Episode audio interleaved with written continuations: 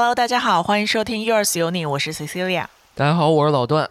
开年第一路，春节终于该玩的都玩了，该吃的都吃了。对，给大家拜个晚年吧。对，祝大家晚年幸福。什么？我得得祝大家，应该是祝大家元宵节快乐。元宵节元宵节还没到，不是咱们录的时候，咱上线的时候应该已经过了。哦，是吗？反正呃，正月里啊都是年儿，是吧？还是给大家拜个年，因为我们 Yours 节目没还没给大家拜年呢，对吧？现在拜也不晚，对对吧？今天是正式给大家拜个年，好吧？那今天还是来聊一聊比较欢乐的事情，就聊聊这个春节里我去玩的这一趟。对，怎么把我抛在了抛下在国内，然后 C C 俩又举家迁往了这个东南亚，东南亚啊。呃，玩了一趟，说说吧，啊，给我们听众们也分享分享这一趟旅程的一些好玩的事儿。这一趟旅行是一个东南亚新马泰之旅。哦，我们是在大年初二，然后飞的新加坡，然后到了新加坡之后，差不多之后是一个九天的行程，在这个新马泰转一圈儿，最后再回到新加坡。嗯，呃，然后这个行程比较特殊的就是呢，我们是坐游轮，在新加坡上船。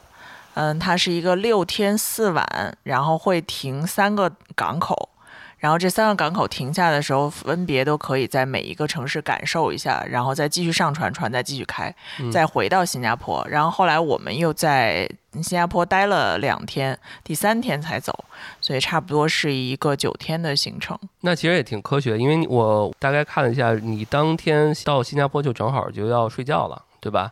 我其实这个时间吧，如果对于咱们来讲，年轻人来讲，这个飞飞机的时间是最。没有性价比的这么两个时间，就是既不便宜。如果是便宜，肯定就是红眼儿，或者是你晚上飞，第二天早上到，这样就是你正好开启了新的一天在这个城市。但是因为我带着爸妈，他们俩喜欢比较就是休闲一点儿，不想那么紧吧，所以我们是下午飞。下午飞那自然就是晚上到。你这一晚酒店其实等于就是一个。你就住了一晚，第二天早上就退房了，等于说不是这么一个很划算的这么一个预定吧？但是因为带着爸妈也没有办法，而且当时呢，新加坡我们订的时候并没有免签，所以它整个的那个飞机还是一个中型小飞机。当时又不想选之前出过事儿的机型，然后又想要选一个比较合适的时间，又不想夜飞，又不能转机，所以你知道我最后的选择就只有一个，下午三点。嗯，对，下午三点，然后飞到那个。新加坡，然后下了机就开始排队打车啊，什么等等的，就是这个折腾到酒店十二点，就是整体睡着了一点，就差不多这样。所以说，这样我们年轻人傍晚到的话，特种兵我们就可以找一地儿嗨一晚上，然后在第二天再去上船，都不用租那个酒店，其实都是有可能的，对吧？对，或者你就直接选是北京晚上九点的飞机，或者是晚上六点的飞机，这样就是眯一会儿啊。对，其实我记得好像是有一班是九点多还是十点，然后就是第二天正好是第二天早上比较早到。因为上船之后再累再东西多也不至于太累，是吧？因为它的这个行程物理的行程应该也没有太多，也照样可以休息休息。嗯，上船之后是这样，我们第二天早上就准备啊，我们还得我还得讲一个机场的故事，特别逗，就是他这个我没有提前订这个接机，所以在新加坡，我认为就是跟咱们这边滴滴一样。开开一打车，或者是我一排队，我就能有车。我想说，无非就是这两件事儿嘛。结果没想到是我肤浅了，或者说是我轻视了，我是轻视了这个人群。然后有多少人回去过年的这个人流？然后是这样，我们先呢一看这个排 taxi 的这个队，它一共两条队，都非常的长。我们差不多在那队上站了三十分钟到四十分钟。然后到了之后呢，它是小车来，然后但是因为我们三个人嘛，你还有行李，所以。所以就是要大车，但大车呢，我看它就是随机来。我就想，那到我这儿，如果我这个前面大车要没来，我就等一等，对吧？没想到呢，这个指挥交通这大爷就跟我说呢，不行，你要是非想坐大车，你就得去一个专门坐大车的一个口儿，不能在这儿排我们这个小车口。这个小车呢，你现在可以把人分成两队。就是一个人打一个，另外两个人这样就是分开。然后我妈当然是不同意了，而且你知道，我妈当时在一个就是非常警惕性很高的这个状态，说不行，那肯定不行啊，我不能分开，我必须要打一个大车。而且你凭什么不让我坐这个大车？你是不是歧视？然后就开始来了。我在想，当时假如说有我的话，还能分一分开一下，对吧？主要是咱一人带一个，比如我跟行李，你跟你爸妈，他们可能还稍微放心一些。但其实我想的就是，嗯。当时我们的想法是多虑的。首先啊，就是人家那个司机，大部分我觉得有接近一半儿是华人的嗯那个，可以说国语的。然后还有呢，就是哪怕我们微信虽然联系不上，但是可以打中国电话，它是通的，不是说就是这人就找不着了。嗯就是不可能。现在以现在的这个情况，所以呢，后来我们就是去了这个大车的这地儿等嘛，对吧？然后一问，人家说你等四十五分钟到一个小时。我说什么？四十五分钟到一个小时？他就指了指旁边已经就是有一家老外在那儿等，然后是呃两个。呃，父父母加两个孩子，嗯然后那孩子已经是满地打滚了，然后父母已经打开电脑开始办公了，所以你就可想而知他们在那等多久了。松松弛感，松弛感对家庭，然后我们就着急忙慌，火急火燎，急的不行。然后嗯那个这个呃派车的这人就说我们已经叫了，但是这个你看这个家庭在这已经等了一个小时了，还没来。你就看到了未来的自己，是吧？对，他说嗯如果你在这等呢，我帮你安排也可以，或者你要么打 Grab 可能快一点，但是我打了，那单直接给我退了，也没有。不是新加坡的机构吗？没嗯车，没车。然后，然后另外呢，就是他说，要不然你就去打两个小车，两个小车你就重新排队。然后我们又重新进入了队里，又站了四十分钟。然后最后结果就是我爸打一车先走，因为反正都是在一条线排队嘛，我就先跟那司机师傅说一下，把地址给他看，因为酒店也走不错，就那一个地方。嗯，然后我跟我妈再坐一辆车，就一直跟着呗。反正如果不堵的话，不是那什么就跟着。很快。其实就是我就说嘛，就路程远嘛，酒店跟那个半个小时二十分钟顶多了。啊，那也就十来公里啊，不到20大概反正就是三十多嗯块钱新币吧，就我们俩人就都到了。哦哦，还反正就折是腾了一下，最后怎么着还是要分两，还是要分嗯开，然后。而且我们第二天打车去游轮的港口，嗯也是打的两个车。我是让酒店给我打的，我就问他，我说你觉得我们订一个车还是订俩什么的？他说肯定是订两个快，就是小车多，那种大的 van 比较少，七座。不过有了第一次，估计第二次也对，第二次嗯非常顺利，就直接第二次就直接打两辆车走，然后正好就是大家都会说中文，大家也不用紧张。耽误了半个小时嘛，就是反正就是排两回队。嗯哎，我跟你讲，那个地方大汗淋漓，你就在那个樟宜机场排队，我的天呐。然后后面呢，就是我们上的这艘船呢，是船公司呢是皇家加勒比，嗯他在国内做了好多广告，我觉得大家应该呃，如果想要去游轮的话，应该肯定是查过他们公司的。哦，然后我们坐的这个艘船呢叫光谱号，它是在皇家里面算一个中型船，但它还比较新，是二零一九年下的海，所以它这艘船现在呢的承载量大概是五千人左五千人，就差不多四千多个呃客人，然后加上一千多的服务人员。哦，其实还蛮大的，呃，差不多呃，然后有十五层，就整个船有十五层，然后除了客房以外，就有一些很多休闲的地方，然后买东西啊、吃饭啊、玩儿啊、看秀啊，就是每天晚上你肯定是会有活动的，不会无聊。对，因为在大海上，这个行程安排其实可能会要更密集一点儿，对因为大家在一个空间小的空间内，就是其实待时间久了会压抑，你就必须得做一些特别敞亮的一些活动。，他就嗯会在各种的，比如说晚嗯上的时候，就会有一些剧院里的他那些歌舞表演，嗯呃，有的带点有点杂技啊，什么丝绸之路啊，专门为中国做的一个 表演。对呃，然后还有一些唱歌跳舞啊，然后晚上有蹦迪啊等等的嗯这种活动。嗯，因为之前我们呃安全出口不是采访了一个国际游轮的主持人，他就应该就是皇家加勒比，他是、啊，他是那个娱乐这个相关的一个主持人，对然后他就是有那个房间里边有那个打开电视，然后他就会有一些内线，然后就说啊，这个今天晚上我们有什么什么啊活动对对对对对这种，他是专门干这个的。啊，所以我在在想，就是确实游游玩这个活动里边的一些娱乐还是挺挺重要的。那我们就接着继续来说吧，就是上传了之后，上传挺顺利的吧？上传的话，你基本上要排四次队。然后上船的行程呢，大家就是要把自己的行李全部都弄好。然后他提前的话呢，是会给你发一个行李牌。哦，呃，你把这个行李牌打印之后呢，钉在这个行李上。他你一进去第一条队你就不用排了，他就可以把你这个行李按照标签给你码放好，然后最后帮你放到房间门口。然后这个就是第一条是行李队。那行李队进去了之后呢，你就要排这个安检。哎呦，等会儿我问一下，你说第一条不用排了，是说只要打好标签的话，你就目送着你的行李给它推上去，然后你就直接去别地儿你就看他把行李就放在一块堆儿，然后他会有专门车把这行李拉上船，然后人家再分发，你就不用管了。那挺好的啊！我是属于那种我没打，因为他没发给我，就是我没收到这封 email，我也不知道为什么。然后我跟我一起排队的人呢，其实还有蛮多的，都没打出来。我也不知道，就是我还问了他的客服，他说啊，没关系，到了码头也会有人帮你弄的。确实就是他会查，你只是提前是吧，就会打。对你提前打，这不就节省时间了吗？提前是多提前啊？他正常是你在上船之前，差不多一周或者两周左右，他会给你在国内就能拿到。在国内，对他会给你，他会给你先发一封邮件，说你的船期要开始了，你现在准备 check in，就是他跟上飞机是一样，跟值机一样。对，现在真叫直船，你就是把这个你的个人信。息还有信用卡，你要在床上刷的这张卡要绑在你的账户上。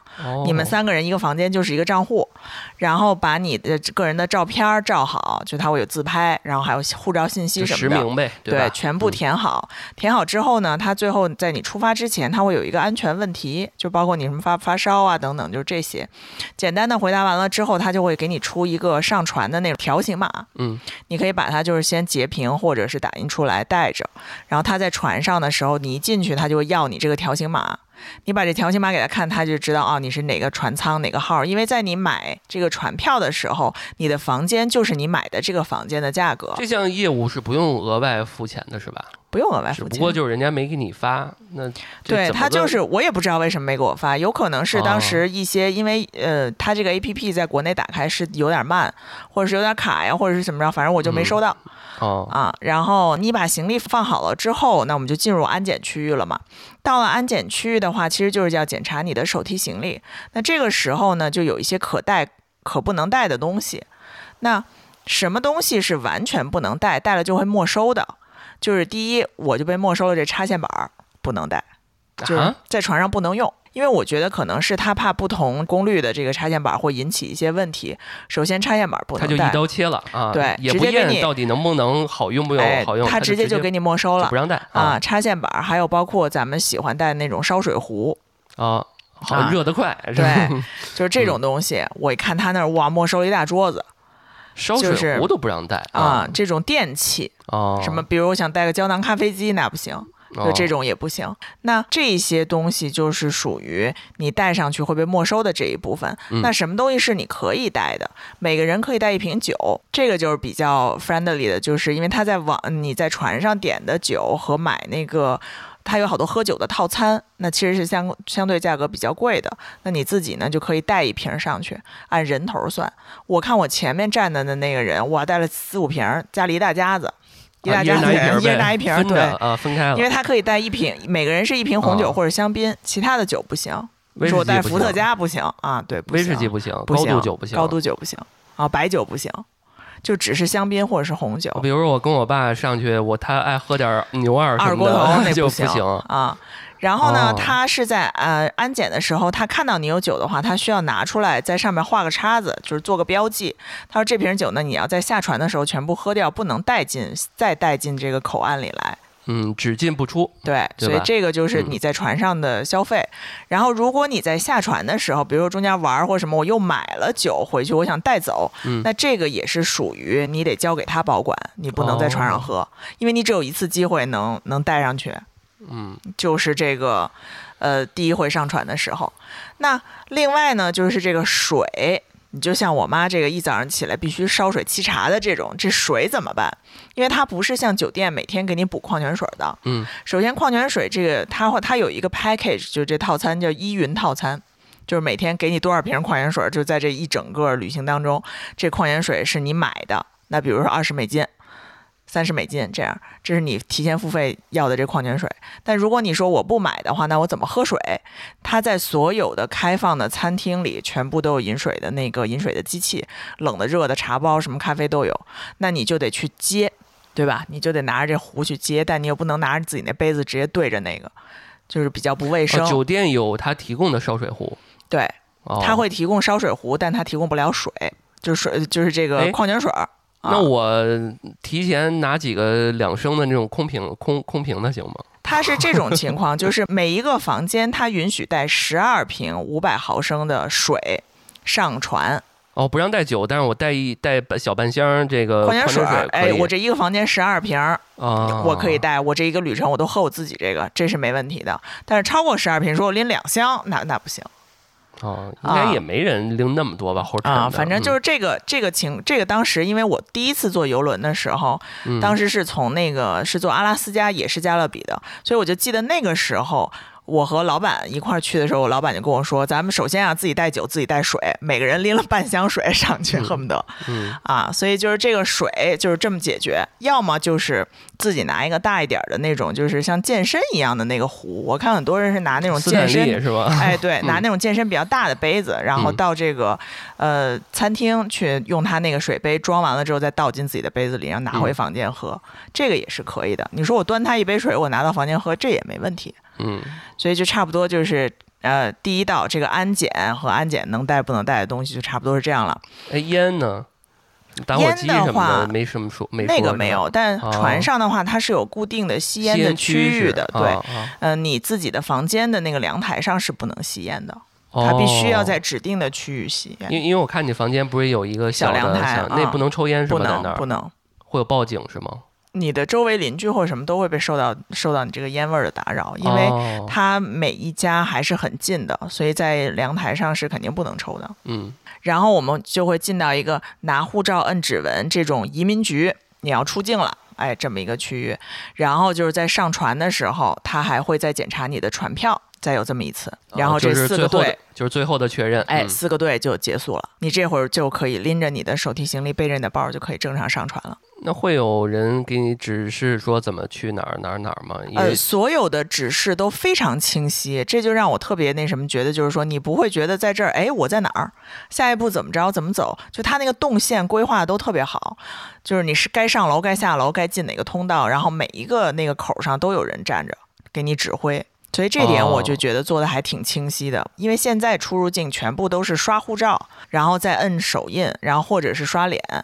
就这点跟以前不一样，以前不都是人工要盖戳吗？现在没有任何一个人盖戳，就是自己扫描，然后自己过去，然后每一个那个机器前面也都会站着人跟你说，就比如看你不会中不会英文或者什么，他会跟你说中文，嗯，比如摘帽子啊，然后什么摁大拇指啊等等的，就反正感觉很人性化，也很就是很顺利，然后我们就正常的就上船了。上到船上之后呢，那个时候他正常的在你直船的时候，他会告你一个上船的时间，比如你是十点啊、十一点啊、十二点或者下午一点等等的。但是你的那个房间，你说我一上船我就想到我那房间上去，他不行，他会把那门就都关着，他所有的房间要打扫、再分配，然后再弄这些东西全部弄好了，应该是下午一点半。就是比我们当时是十二点，差不多吃完早饭，然后收了行李等等，就到船上，差不多十一点多、十二点，排完那个队之后还有时间，就是还没到能够进房间的时间。然后他就说，那个大家就是广播开始，广播去这个十四楼可以先吃饭，然后也可以上了船之后先去看你的那个逃生区域，它会有一个区域是在你。呃，是你的那个 A P P 上，就每个人不是配一个皇家 A P P 嘛？然后它这上面会写，如果发生问题，你该往哪儿逃生？你先去进船上，第一点是先找到你那个，我们是当时是 D two，先找到这个区域，然后这个人啊，认识这个人了，这人给你扫一下，就证明你来过了，就你知道这个地儿，就是万一有事儿别瞎跑，找到你要逃生的这个地方坐船。嗯嗯，这个安全方面的普及还呃通知还是确实非常有必要的。对，第一第一回就是啊，安全第一嘛。对，所以第一件事就是先干这个，然后我们就去自助餐厅吃饭了。嗯，这人就开始 多了起来，开始抢桌。大概多少人啊？就是你觉得啊，呃，有空房间吗？就是那种，我觉得基本，我觉得基本没有。而且或者但是或者我也看不出他那房间有没有住人，但是你感觉到你上船下船的那个人流，这船绝对接近百分之八十满员。然后，所以呢，就是呃，像这种免费，像自助啊，然后主餐厅啊等等，就是这些船上会有五个免费的餐厅给你是就是呃免费开放，包含在你船票里随便吃的。然后还有差不多五个是付钱的。也就是说，你这五个吃腻了，因为它这个五个免费的餐厅基本上都是什么呢？首先是一自助食堂，哎，对，就是食堂这种，当然就是从甜品到这个中式的，然后到西式的，还有它因为是东南亚航线嘛，它要顾顾及到一些，比如说清真呐，然后或者是这个有印度菜啊，呃，当时呃还有那个新加坡当地的那些什么拉沙呀、米粉啊，什么都有。所以它这些就是比较 diverse 的这么一个餐厅，然后你真正到下面呢，它还有一个主餐厅。主餐厅是什么？它是什么情况？就是就是那种一道一道铺桌布，一道一道给你上，然后每天给你一餐单，然后你可能三选一、四选一这样。哦，这也是免费的。对，这也是属于它免费的。然后另外就是那些什么披萨、热狗、冰激凌、咖啡厅。但是其实我就觉得啊，就是它特别聪明的一点是什么？这些菜。就是就是免费的这些菜品也是刷手牌儿什么的这种吗？不用刷手牌，直接报房号。有一些是你会像主餐厅是它是你的这个房间会有一个呃服务你的人员和加上你的这个桌号是写在你的那个房卡上的，所以你就是一去你就是这个时间这个地儿这个人就基本上都是安排好的。嗯，那像这些自助像免费的这地儿完全不用刷卡，直接进就行了。哦，因为他他就有这个管理的情况，就是他不可能有别人上来。啊，也是都上传了。你说说吧，说说吃吃怎么样？咱们把这一大块内容，呃，我我觉得这个吃啊，就是你不会有任何饿着的时候。我一认为稍微一饿，这个点儿肯定有开着的餐厅。二十四小时的基本上都是。嗯，基本上最晚开到的是夜里三点，就是披萨。就如果我晚上饿了，那我就是直接去这个十四楼的这个披萨店。那五个都是就那些就关了啊，五个之一，这披萨是五个之一。哦，也就是说，我特饿的时候，我也能。吃这种含在票价里边的这种对所谓免费的可以吃，嗯，是的。它其他的这些免费的餐厅呢，它开的都是有时间限制的，然后你都可以在它的那个 A P P 里面看到。比如说我要吃早餐了，那六点有的六点开，有的六点半开，然后有的开到十点，有的开到下午。像它的有一个免费的这个里面的咖啡厅，它就是一直开到下午。其实它早上就是做早餐，等到晚上下午了，他就做下午茶，然后五点钟哎他就关门了。就是可能这些里面的服务员就得撤到那个 自助餐餐厅去服务了。哦，人员不够用是吧？因为他毕竟 他的那个服务人员是一千多人嘛。然后我们当时在吃那个吃饭的时候，有一些就是，呃，他特别呃喜欢过来跟你打招呼聊天嘛。你知道，就是这个服务的意识就是，呃，都喜欢跟你来搭搭话，然后知道你是中国来的，就会有中国的那个服务员过来跟你聊天。然后我们在吃那个主餐厅的时候，有一个传菜的。小呃小姑娘就是她是南京来的，她说我们一上船呢，船期就是七个月，她这个合同就是七个月的，呃七个月之后呢，有可能再续签，如果不续签的话，你就可以回家休息了，等下一个船期。嗯，然后他就是这七个月是没休息的那没休息的，对，所以他的这个七个月就都是在船上，从早到晚。然后当然你休息的时间是，比如今天我只工作八个小时，那剩下的。十几个小时，你不就是连睡觉带休息吗？还行哈，嗯嗯，而且吃穿住都不用管，都不不用那个什么，应该跟大家差不多。而且他们挣的确实是多一些的，比在如果你都是传菜的话，那肯定是比在那肯定外面挣的多。咱们外边五千块钱包吃包住已经六七千已经不错了，他应该是万儿八块。我想他们，而且他们挣的是美金，且还有美金的小费，还有小费呢。对啊，呃，你想我们每个人上船给的小费是百分之十八，已经包含在船票里的啊。但是如果他服务好的话，我是会额外给小费的。嗯，老外都是会额外给，那么对，那么对，那么喜欢。嗯，他们就是觉得你给我的服务好，那我就应该乐得给你。嗯嗯嗯，他就有这个文化嘛，是，所以他们每个人的服务都简直是打了鸡血了，就是，而且每个人都会跟你说，如果你下船的时候收到这个，呃，我们会有一个那个调查问卷嘛，嗯，服务的好不好，谁服务的好，谁服务的不好，他说你一定得给我打好分儿啊什么的，然后因为你。你在船上的所有消费，它都是有记录的。比如说，我今天吃了一个付费的餐厅，就像我们那次去吃那个 Jimmy Oliver，嗯、它就是一个意大利餐厅。那我坐的那个桌儿就专门归一个菲律宾的女女生来管。那我的这个打分肯定就是给她打的，所以如果给她打低分儿，她就得回家学习了。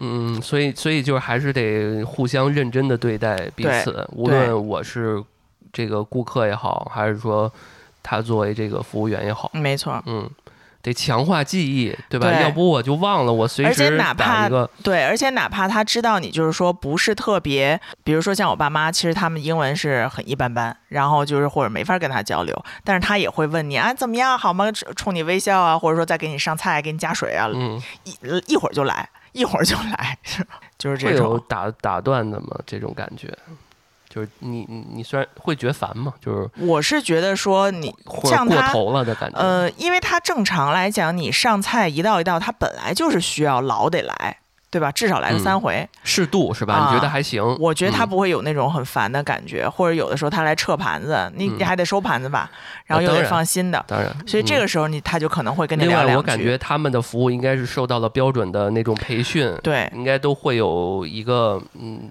那个度。他的让你的感觉就是说，我觉得额外再给他小费是应该的，嗯，就是或者说是我觉得很值，我就嗯会给。你呃，再再稍微说回来这点儿吃吧，嗯，啊，呃，你你觉得好吃的，或者是哪个一般的，或者给你印象比较深刻的这些，哪个好吃？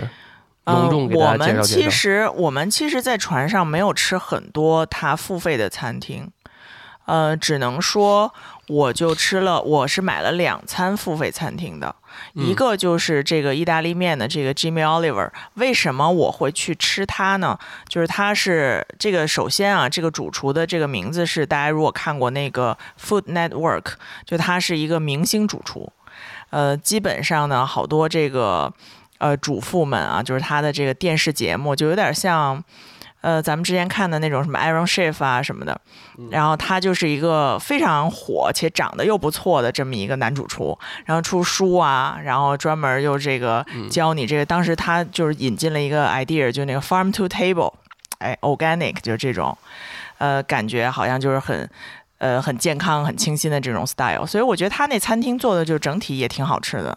嗯、包括意大利面，它全部是手工意大利面，所以就是比较有韧性的那种感觉。就是他当天是在船上的啊，不在，不在，冠名，哎 冠名。啊，就好像说这是哪儿开，呃咱们每个其明星实就是对，就有嗯点像咱们比如说大董的某个主厨做这很出名了之后，他开的这么一餐厅。嗯咱们中国有特别出名这个行业这块儿，我可能不太清楚。就比如说像一个特牛逼的这个厨师那就是那个西贝那几位老板的孩子什么的，啊，就比如说就是类似于这种感觉的，他开的壮壮什么烤，你是叫壮壮吗？啊，对，壮壮烤那个呃对对羊肉那个是吧？对对对，羊肉那个刺身什么的，啊，对，就类似于这种这种感觉的这么一个餐厅，然后我们还在这个餐厅里碰到了一个明星，介于明介于明星的隐私我们就不说了。然后感觉就是他的那个菜嘛，全部都是一口价，就不是说我点哪道菜哪道菜多少钱，呃，他就是给你配好一个餐单，这餐单就是五十块钱美金一个人，然后你在这餐单里就选吧，肯定能让你吃饱。他也不是那种，就是我点一个这个特别少，然后你咔咔一直给我上那种，还是我觉得整体水平是在线的。嗯，呃，然后我们点了一个这个，感觉有点特色。还有就是去吃了一次它那个，它是一个中餐，然后叫 Taste of Royal，就是他会把皇家加勒比船上的某些餐厅，然后比较某些点击率很高的菜品拿出来，然后做成一个中午饭的这么一个菜单，然后只在这个登船呃下船的前一天开这一个中午饭，然后来让你尝尝他们在这个。呃，就是比较火的这么几道菜，嗯，然后就是相当于其实是一个没有什么呃，不是一个什么风格，是一个 mix 的这么一个感觉。他说这道菜呢，比如说是来自于我们哪个船上的哪个餐厅，然后这个点击率很高的，然后那个菜呢是来自于什么什么，就是这样的。哦，给你做了一大众点评榜。对，就大概于嗯吃榜，所以就是如果是想要都尝尝的朋友们呢，其实就可以尝一尝。呃，我觉得老外做起来就这种牛排还是做的不错，但是这上面这 sushi 啊什么的，我觉得可能就一般般了。哎，这这种海鲜什么的，不应该是在船上这种不应该海鲜更厉害吗？因为它有一些付费的 lobster，像龙虾呀什么的，呃，因为我是在那个我没点，所以我就不知道。而且我就觉得，因为每一天都是吃到那个特别顶，然后所以我就是其实还好，我觉得我在船上吃的比较克制。嗯嗯，嗯，怪不得呢，没胖。嗯，，对我这整趟居然没胖。然后像主餐厅这种免费的餐厅呢，告诉大家一个 tips，就是在点餐的时候呢，呃，你可以一个人要两个或者要三个主菜，对于他们来讲都是无所谓的，都行，没问题。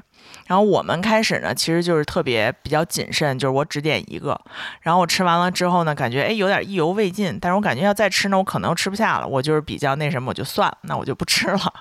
哦，但是其实呢，你爸没要两份儿吗？好多，我觉呃，得。后来我爸是，后来我爸也吃顶了，你知道，就是那种说吃一份牛排，要么再要一份虾吧，就是那种。嗯嗯，嗨，这不是碳水，多吃点没事。对，反正就是主菜呢，其实你是可以多要的。然后我们也是听那个，就这个中国的这个小姑娘跟我们聊天说的，说有六个人吃十二个主菜的那种，嗯，就一人吃俩都没问题。然后你想打包，你就直接跟他说我想打包哎，然后哦可以打包的，可以拿回房间吃，哦，因为他有带孩子的嘛，或者什么，就是孩子要是或者老人想不方便对对对，嗯，呃，因为船上的老人还有拄拐的，然后包括坐轮椅的都挺多的，而且大家不会因为你想打包而歧视，所以这个我这点我就觉得说特别好。现在打包歧视吗？国内就是？嗯、我觉得会有一种哟，他怎么吃那么多呀？就会可能这种感觉是我们自己心里自带的。就比如说我爸就会觉得说，哎呦，人家会不会觉得我点特多占便宜？他首先的心理是在这儿。我说不用，你不用管那些。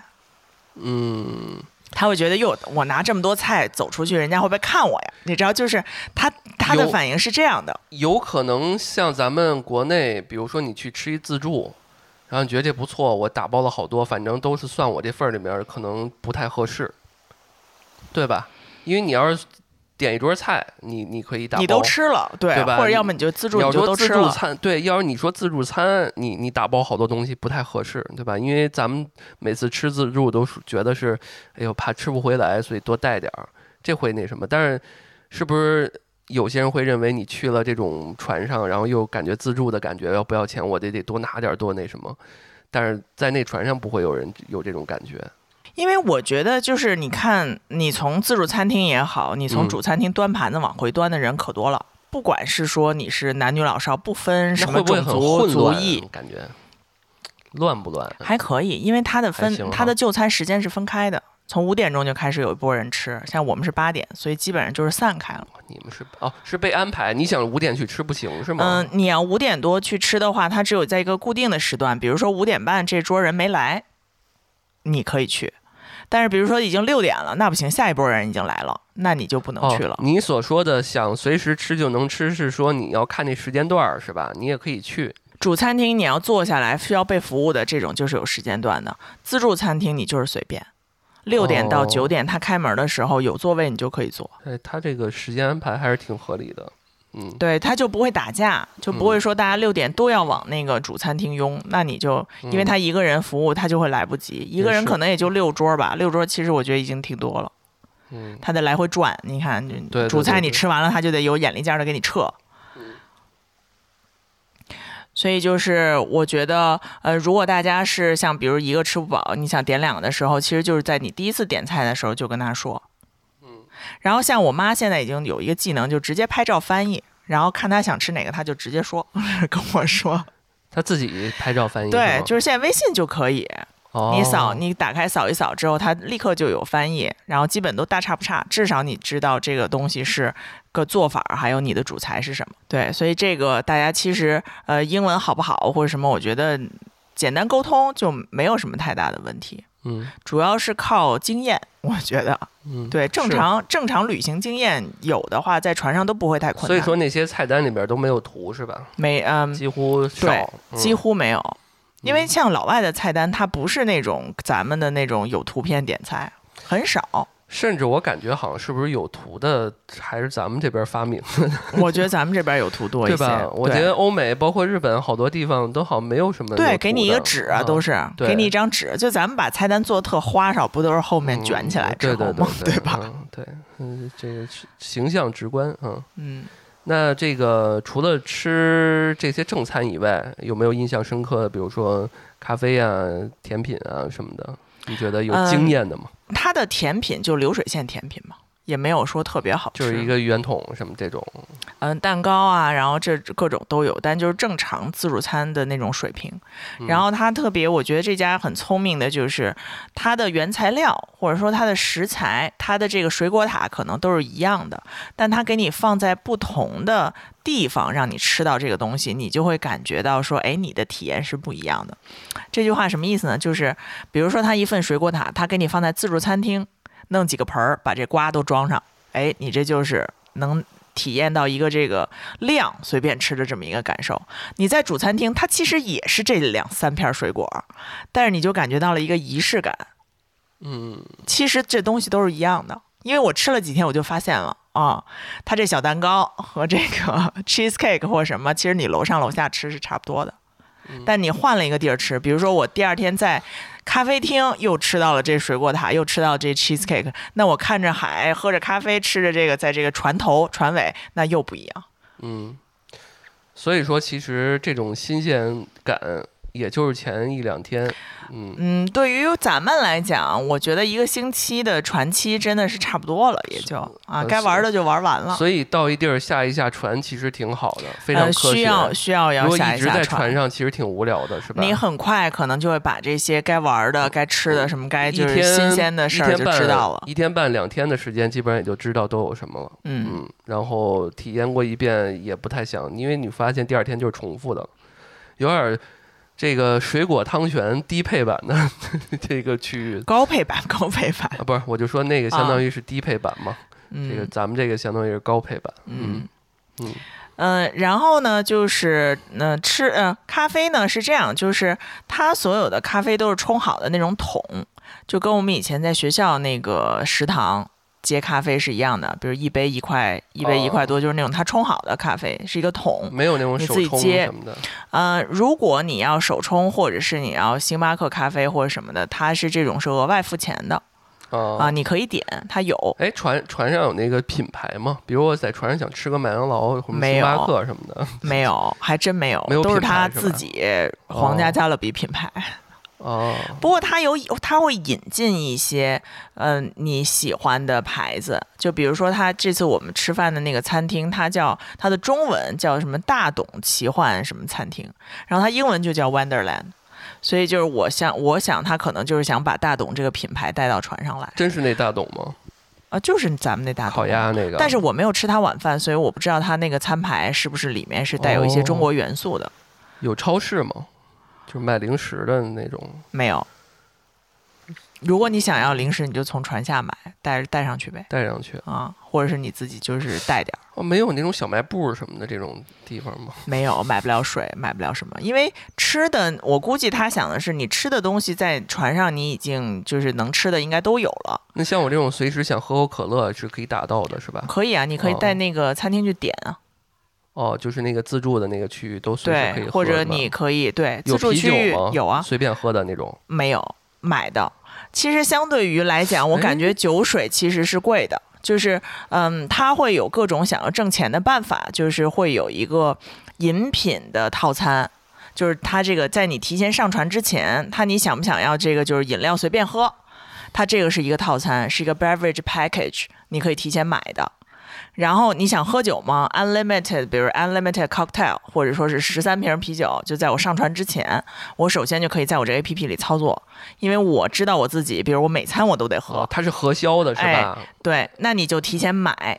然后呢，比如说像我这种呢，我们只是我偶尔喝，比如说像我们这种呢，我只是偶尔喝。那我偶尔喝的话，就比如说我到这个 bar 里，我看这挺挺挺新鲜的，那我就扫码，或者说我这个跟这个 bartender 我点一杯，那这个就记在房卡的账上了。然后这个呢，或者如果我买了这个 package，那我就走我这 package 里面的这个啤酒，比如我今儿晚上喝一瓶，我还剩两瓶或者什么，就这就这种。还有好多套餐啊，这特别。呃，特别网游游戏的感觉，就是打包，我上来先买这个，就比如说十个一包的这种钻石，然后我就可以怎么怎么着，然后我买一个无限量的啊。对，差不多就是这个意思。多少钱？对，那就比如说在上传之前，我就很知道我自己的需求了。我这家里就是我，就像你这样，我不喝饮料得死，那我就提前买。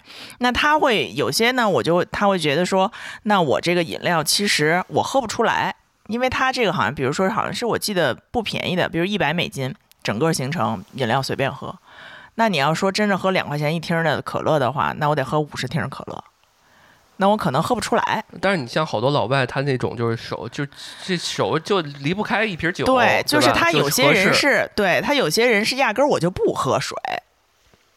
嗯，那你买这就值，或者说像我们，但是你像我这种，我压根儿我这六天我也喝不完十二瓶可乐，他一或者一打儿一打儿酒十二瓶，那我一个人我也喝不完。那他怎么来验证是谁喝的呢？比如我十个人我就办一个这个，按说应该是一个人的，按说是一个人的，但是他也不会查你。这种就好的就是说他不会过来人盯着你说这不是你的，你不许喝。对啊，对。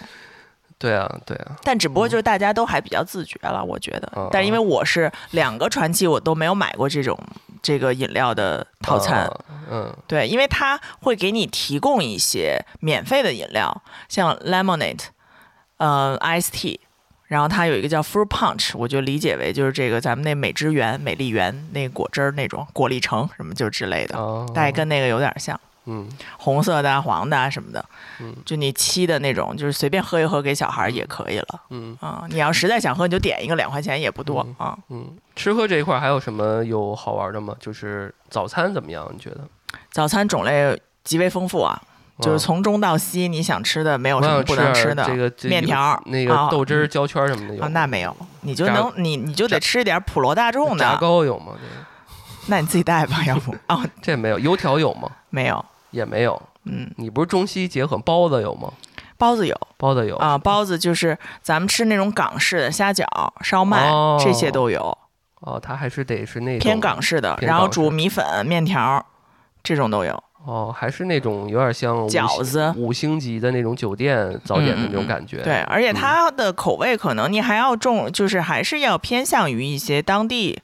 东南亚呀，它有一些拉沙的汤底，嗯嗯，然后有冬阴功什么，就是这种，就是它到哪个地方就会会就是有一些倾向，它每天那个给你上的东西还是不一样的。嗯，热热带早餐，嗯，对，然后热带水果呀，然后还有那个像山竹啊、菠萝蜜啊这种，嗯，随便你吃。有榴莲吗？没有，他那个房间是不能吃榴莲的，哦，味道太大了。嗯，咖喱也有是吧？咖喱也有。嗯，对，然后包括还有 gluten free，他会给你写，哎，这是无麸质的这区域，所以就是满足了基本，我觉得肯定是可以满足，我觉得基本满足了你各种口味的人了，嗯，就是很很难，就是你说我在船上说我找不着我能吃的东西，嗯，基本上我觉得你想吃什么类型的就还挺全的了。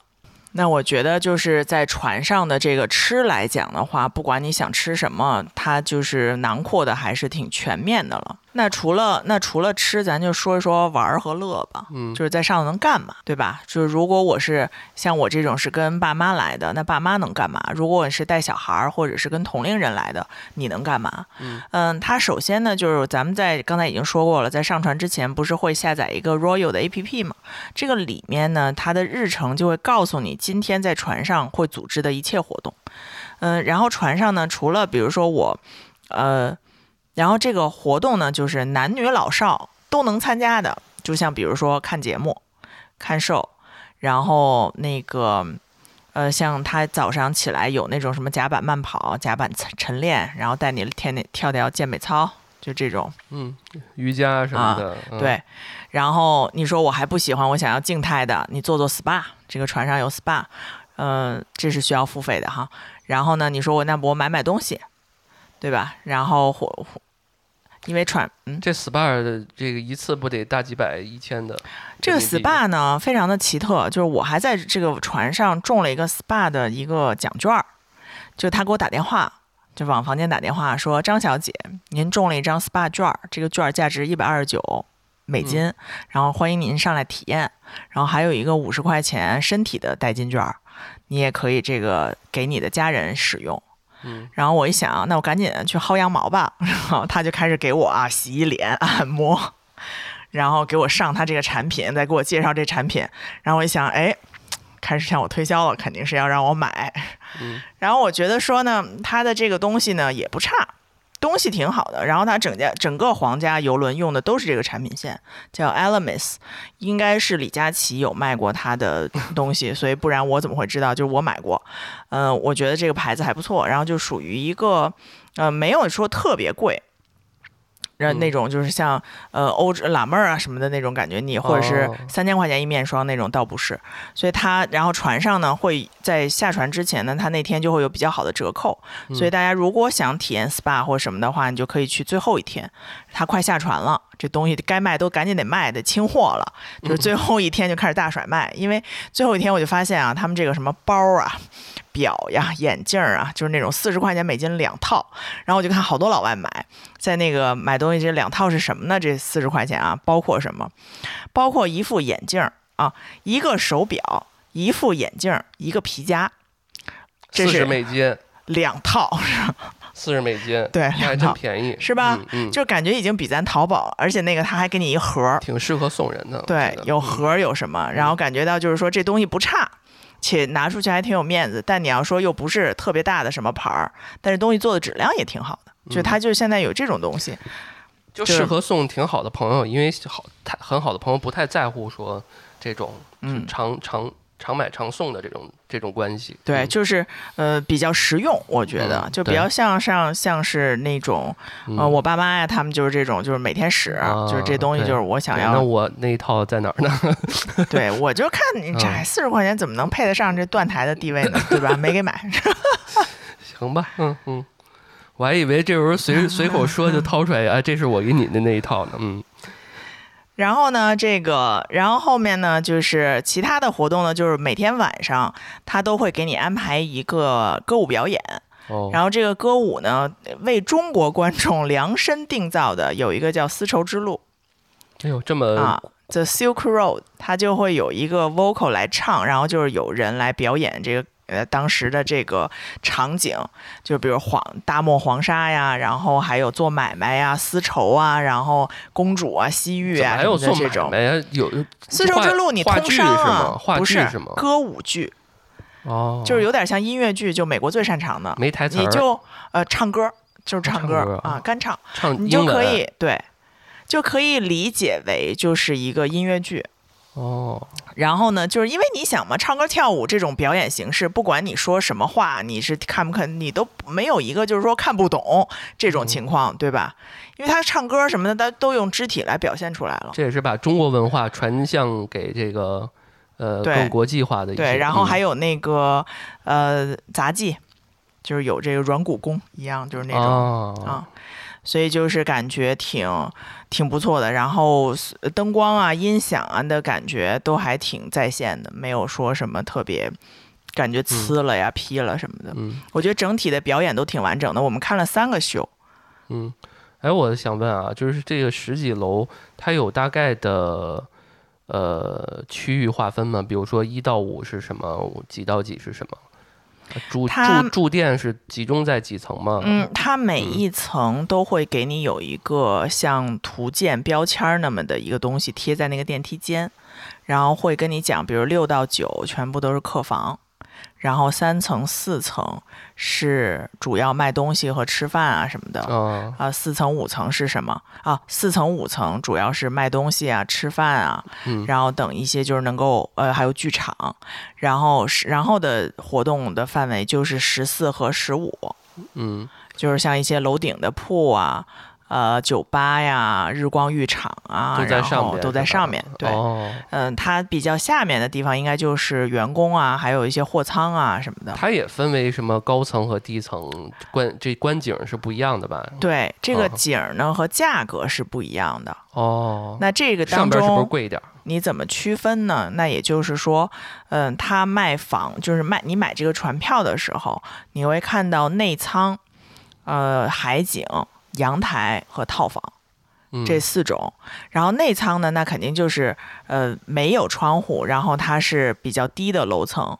越往上呢，肯定就是你阳台嘛，需要看景观嘛。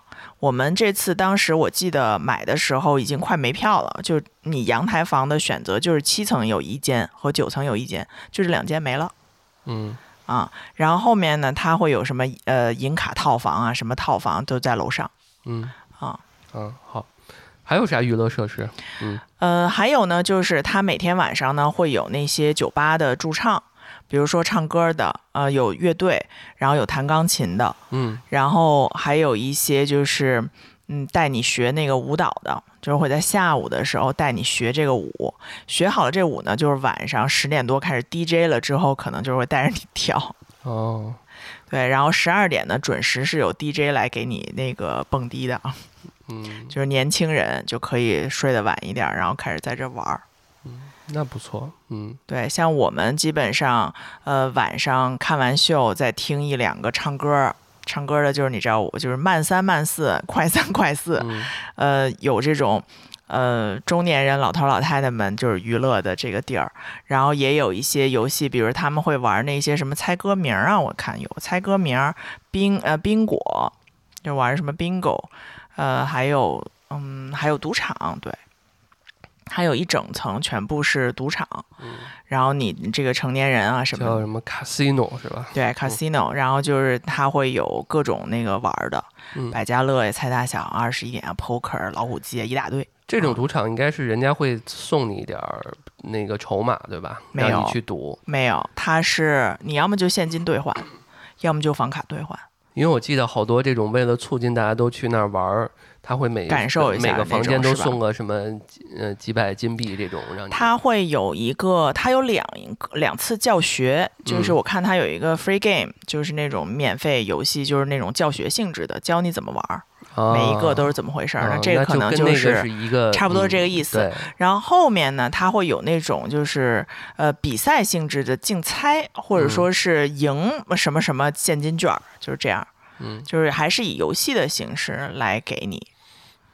对，大部分反正就是因为像我爸妈他们，虽然他没上手玩过，我就还觉得挺新鲜的。对，就是这个，大家都不是那那号爱赌的人，对所以就当做一个体验。，对，就当做一个看看了解一下嗯啊。就是这么一回事儿。那还有呢，就是如果是有小孩儿或者什么的，他们有青少年专门玩儿的地方，有什么青少年活动中心？我记得以前皇家加勒比是有孩子托管的，就像我当时跟我老板那个时候走美国航线的时候，他会有一个 Kids Club，你可以把这小孩托管在那儿，大概每天多少小时什么的，会有人带着这孩子玩儿，这样你大人就可以解放去干别的事儿了。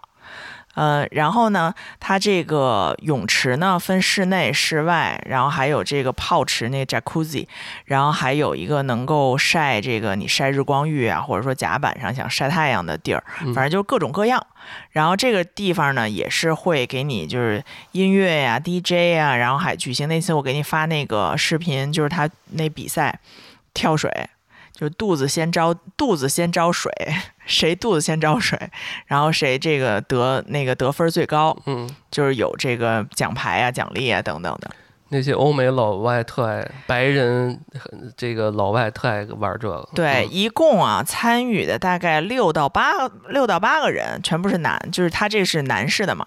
然后呢，有台湾、香港的，呃，然后有那个呃牙买加，然后有澳大利亚，有智利，就是一些南美的地方的。然后明显感觉。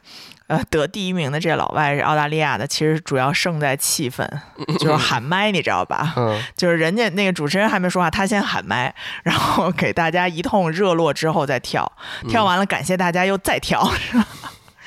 所以就是不怯场，而且也不是年轻人，明显感觉就是咱们这边就是呃大亚洲的这个两个小伙儿，嗯就是年轻人，然后另外那个三个都是已经就是有点谢顶了嗯，的那种就是五十奔哎，四五对四十大，几或五十嗯的这种，就是人家就是还是处于那种很绝对不是很内敛哇，各种开心各种艺。我说这个老外全是艺人是吧，嗯是。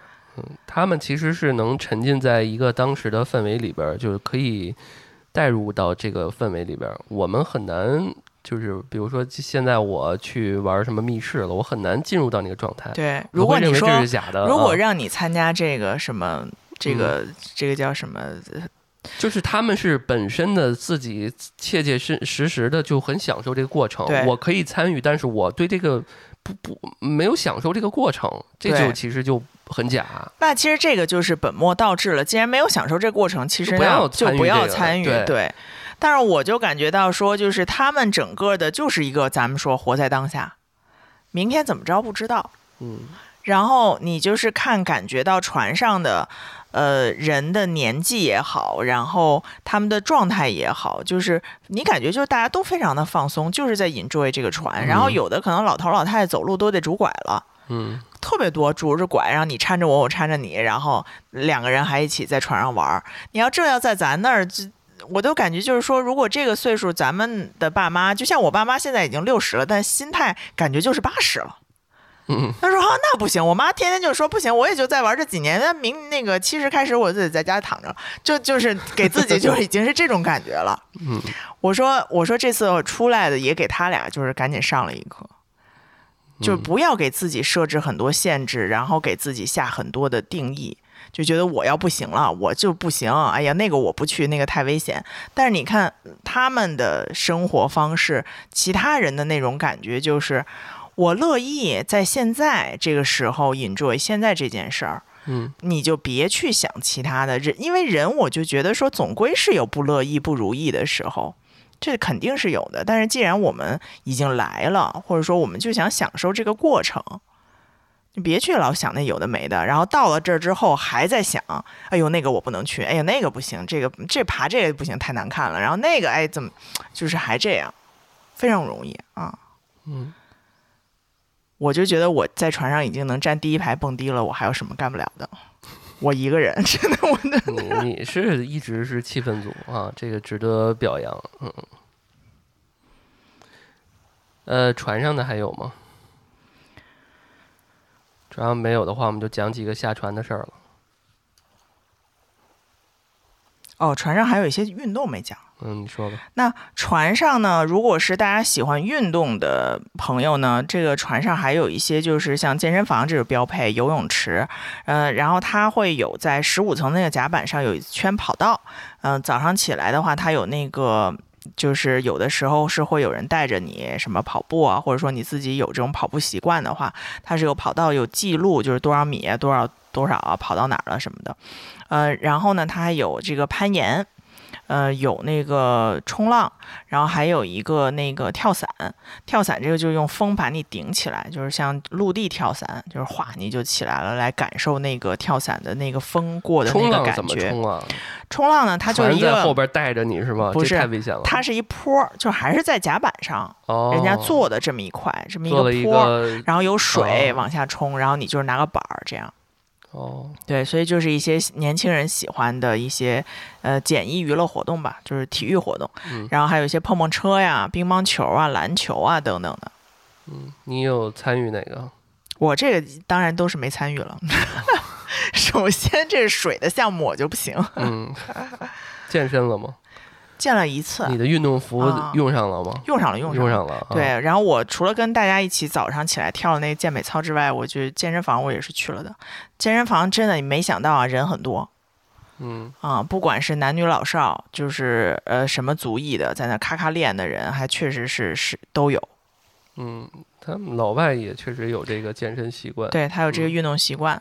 嗯我感觉给我的感觉就是老外就是一直能坐在那儿那嘎嘎聊、喝聊、泡，然后他们看其实挺适合年轻人一堆人去的，然后认识一些朋友，大家一块儿玩儿。嗯，他有一个特别，他每天在那个 app 上六点半都会显示，就会写，就是单身人士派对，就是如果你是一个人上传的，嗯，然后你欢迎你在这个时间到到几几几甲板，大家来认识一下对方。哦，然后呢，还有一个 LGBTQ 的 gathering，在这个如果你是这个群族裔的，然后在哪个哪个天哪天的几点几点钟在什么地方啊，就会帮你组织这么一个小型的，就是大家活络的这么一个氛围。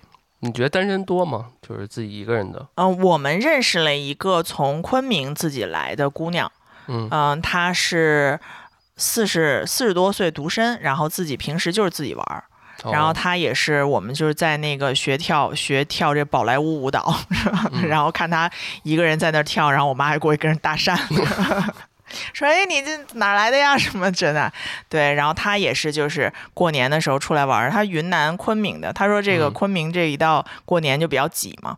然后都喜欢往南，中国就是都喜欢往南方跑。然后他自己就出来，他他说我抢了一特便宜的机票，然后才八百块钱就来新加坡了。也蛮好的，因为最近这几年很多人都往昆昆明跑。对，他说我们那儿有什么好玩的呀？就是当地人就不觉得。嗯，是是这样的。好，那我们等一下就再再给大家讲讲下船玩什么。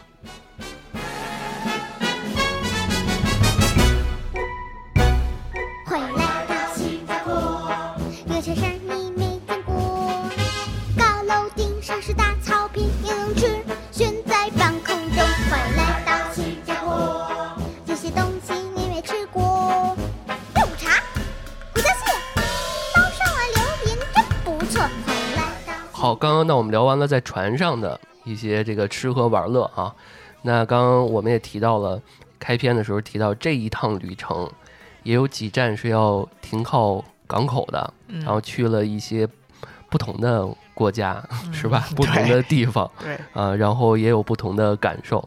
那我们就逐一来给听众们讲一讲吧。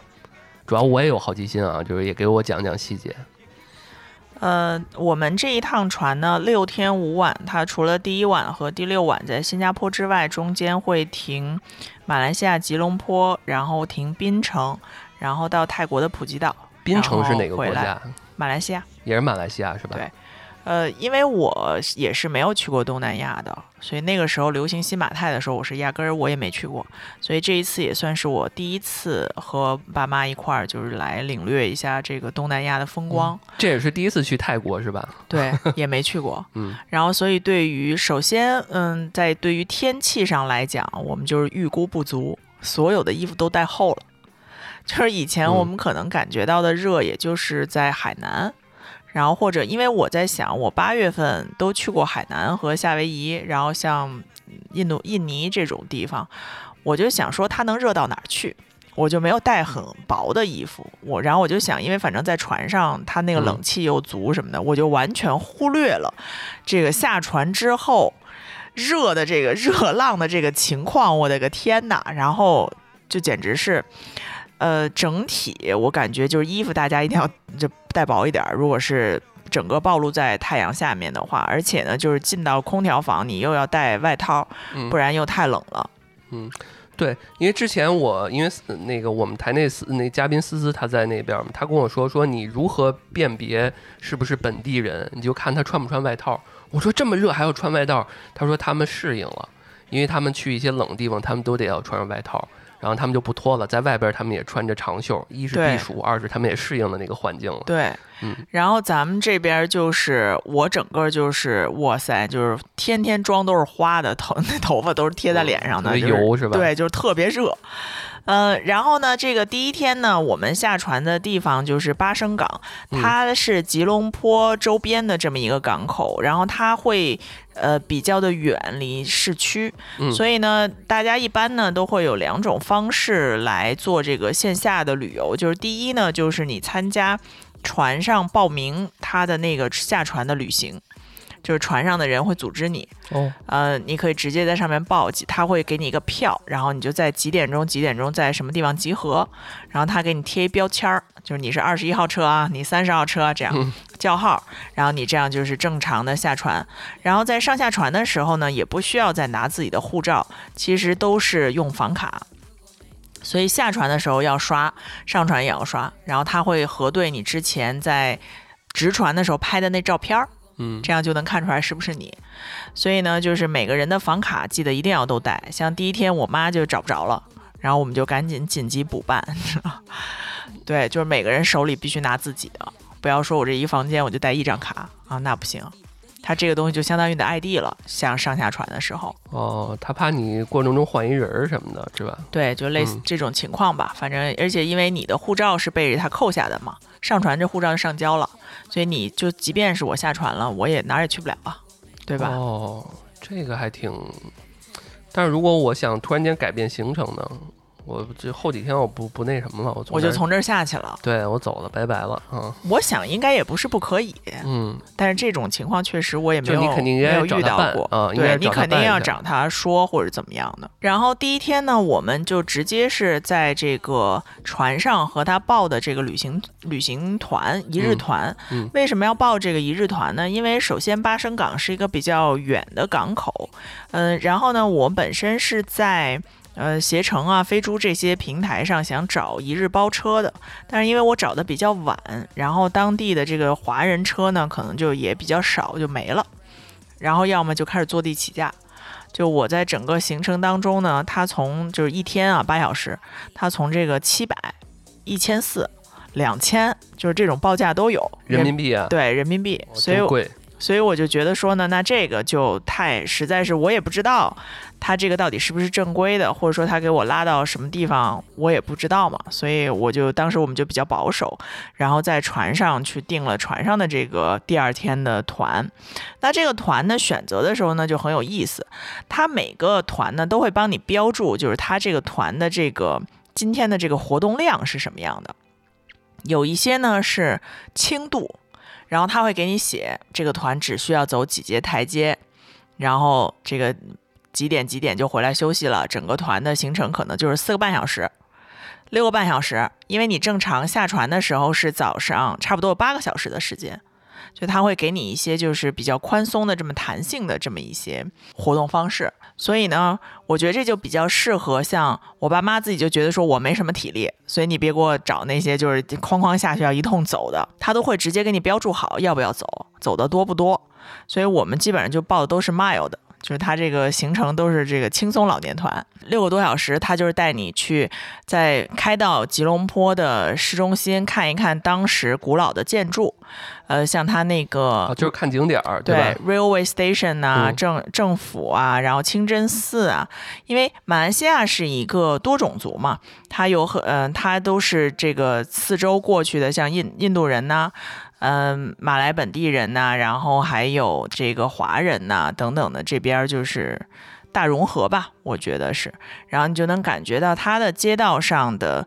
宗教一会儿一个清真寺，一会儿一个佛这个佛堂，然后一嗯会儿一个基督教堂，很多，而且人家就感觉就是井然有序，谁跟谁也没打架 估计等咱们去泰国曼谷的时候，估计人更这寺庙更多。啊。对，嗯呃，因为我就有感觉，就是在你这儿想找，呃，就在他这些观光团里面，你想找一个，就是我我对宗教建筑不感兴趣，我想找一个就是看高楼大厦或者购物的或者什么的，就是，嗯、基本上都会要带一些当地的景点儿，当然也有那种纯购物的，嗯他会带你去买东西的那种。嗯、反正就是选择很多，然后差不多像我们这种老年行程呢，就是三十多美金一个人，还是有额外费用的，是吧？对，这个是有额外费用的，我觉得也 OK，因为那个正常的话，你就不用担心了嘛。下面人就是这个到当地会不会蒙你啊，或者什么的，就这就是一个比较简易的方式。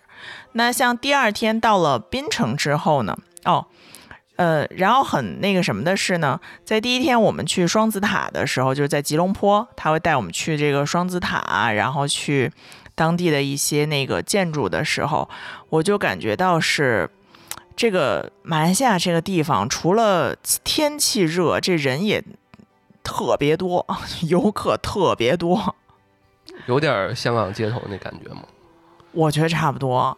就然后再人都在快走，然后感觉就是整个的它那个建，呃，就是它这商场里的，因为也是一个景点儿嘛，等于说既是景，商场吧它这个双子塔底下都是商场，哦楼上是办公楼什么的，嗯然后中午吃饭排大队，因为赶上人家中午可能是那个挂着那个那个领牌的那些人，就能看出来是在楼上上班的，对，啊他也要在楼下吃饭。我的个天，那个人，嗯，好，人家不过春节是吧？人家上班呢是吧？人家可能我过一个 New 们 Year 是吧？可能我们过的那个春节那嗯时间，人家已经上班了、嗯嗯啊，因为到他那儿的时候应该是初四、嗯初三或初四、初四，嗯嗯可能他这个休三十跟初一已经歇完了休完了。我记得他们应该是过春节的，哦新加坡和马来西亚应该都过春节，嗯。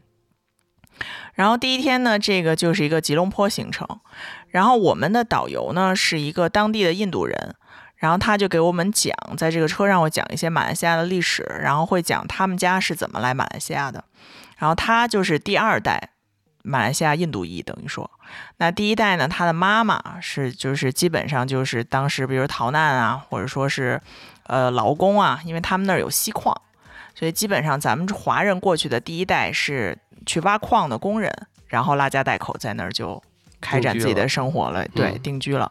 然后他说他们家那个时候呢是过来弄这个橡胶树，就是他妈妈会这手艺，就是每天半夜三四点，先到这个橡胶树上把那个橡胶这个。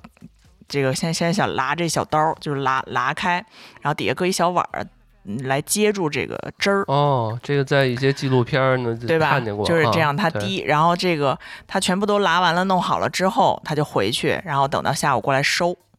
对，他说他妈就是干这个活儿，然后养了他们家一家人。他当时已经是六十多了，不是他当时啊，就是他现在已经六十多岁了，还在这出来当导游什么的。哦，这么大岁数了，嗯，我们哦第二天开车那槟城的司机七十五了，已经。哦，嚯，天哪，都在上班儿，嗯，完全没闲着。没有退休这个概念，而且可能人家，我觉得他干的也挺也挺喜欢的，没见着觉得说就是一上来就抱怨政府、抱怨这个，或者说家里怎么怎么样的，嗯就还都挺开心的。然后给我的这个启示，我就觉得说，第二天我们这个槟城的这个司机说了一句话，他说：“哎呀，嗯，就有点福建口音。”他说：“你看，我们活到这个岁数了，这个早都看开了很多事情，开心就是一天，好好活就是今天。你也不知道明天会怎么样，那不如就过好今天。就感觉我们思，我觉得整整体来讲，就是我们思索或思考的东西都太超前了，太往前了。嗯你没有过好现在，你就忽略了现在。嗯，但是我怎么看待这个问题啊？我觉得等到他们。呃，生存各方面问题，或者是嗯，比我呃发展到我们国家高速发展这十年，等到那时间段，可能大家还是会往精神层面更高的去思考。他们现在还在咱们那个，就是咱们已经走过了他们当时那条路了。我是这么看待问题，所以现在你觉觉得中国比他们超前？至少发发发达一些嘛，嗯，就是经济上，我指的是整体 GDP 啊各方面，那肯定比东南亚很多国家要发展发达呀，嗯对吧？这是正常的，只不过就是，呃，你想想，就是九几年的时候就九几年，咱们那时候也挺高兴的，也挺高兴的，啊两千两千一几年，我觉得也挺高兴的呀。呃对啊，因为我记得我那时候上什么小学，然后那售票员个个的都是那样的，对我怎么现在突然间就不高兴？就不高。兴，就是因为发展到一定阶段，大家都更关注人与人之间和自己内心的，就是那种人性会更暴露出来。他们可能还没到那个时间段，我是这么看待这个问题啊。但我怎么我不觉觉得是好的，我不觉得是嗯好的，只不过就是我认为，如果从经济的角度来看是这样的，嗯，我们也是被那个时代催起来的嘛。我就觉得我们想，我们就不够，就跟之前这个什么说的一样，我就觉得我们是不够 chill 的。就是和他们比就太不嗯 chill 了，但是，呃，有可能啊。第一点就是说，他们呃，比如说老外的 chill 是他已经经过了呃很长时间的积累，或者说他压根儿也不想嗯他的生活会发生什么样大的变故，因为他从来没经过过。嗯，这个是吧？对吧？对就从小出来就没穷过，他不像我们爸妈的六零后、六零后的这一代，还是经历过中国苦难岁月的。对，他没苦难过。那你说像我们这一代，我们现在是经历了我们这一代的苦难岁月，那下一代呢？下一代可能会好一点。零零后他们也是出来没没怎么穷过，很有嗯可能没穷过嗯，啊。我觉得零零后可能可能比较 chill 是吧？呃对啊，对啊，我感觉九五后已经会好一些了。我们这一时代也是苦难时代。你要然再放后我们现在也是，我们现在也是上有老下有小的年代。对啊，我们这个所谓的嗯卷就是苦难时代，只不过就是时代不同，然后大家的苦难的这个类型不同类型不同对对对对对类你型不像就是猝死，你你再再过十几年、二十几年，你跟朋友说说我。你父母这一代年代的人啊，加班猝死了，哇，这对方肯定是啊，还有这种对，情况，这就跟以我现在都不前那个上班了，就跟那个饿死了是 是一样的，啊对啊是一个是一个情况。